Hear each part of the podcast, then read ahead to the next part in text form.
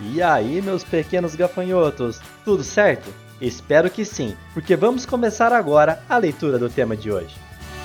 Você está ouvindo Redação Cast, o podcast para quem quer uma redação nota mil.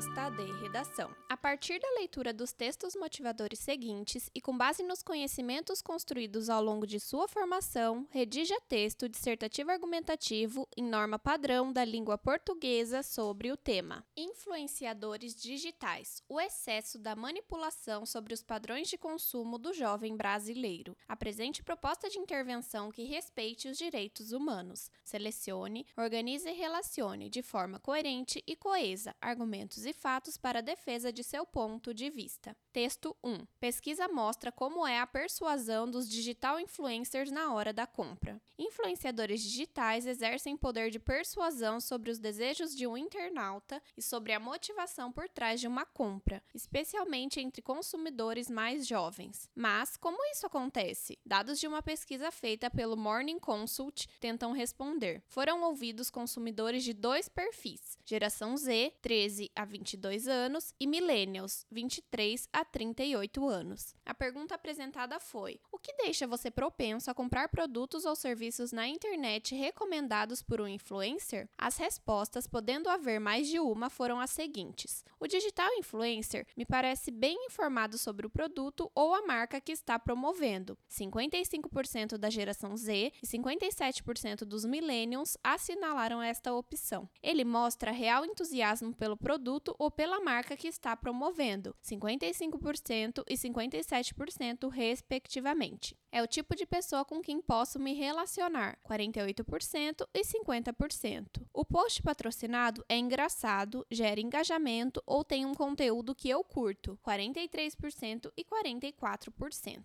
O influenciador é o tipo de pessoa a que aspiro ser, 41% e 38%.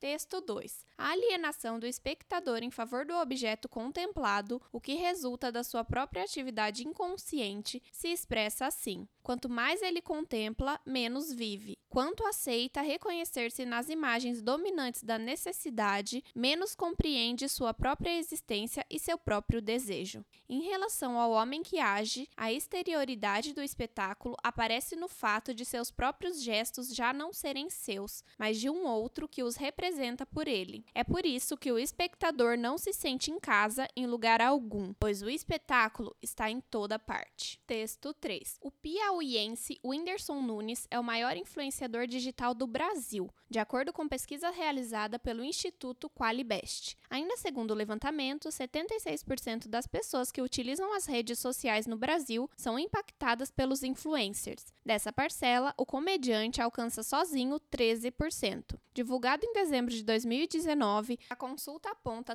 também que os seguidores estão atentos aos hashtags publiposts e, dentre os produtos mais comprados a partir da indicação dos influenciadores no Brasil, os de beleza são maioria, 52%. Na sequência, aparecem livros, artigos de moda e acessórios, com 42%. Já alimentos e bebidas, alcoólicas ou não, são consumidos por 30% do público sobre a influência dos blogueiros. Celulares e smartphones ficam com 29% e produtos de cuidados com a casa somam 23%.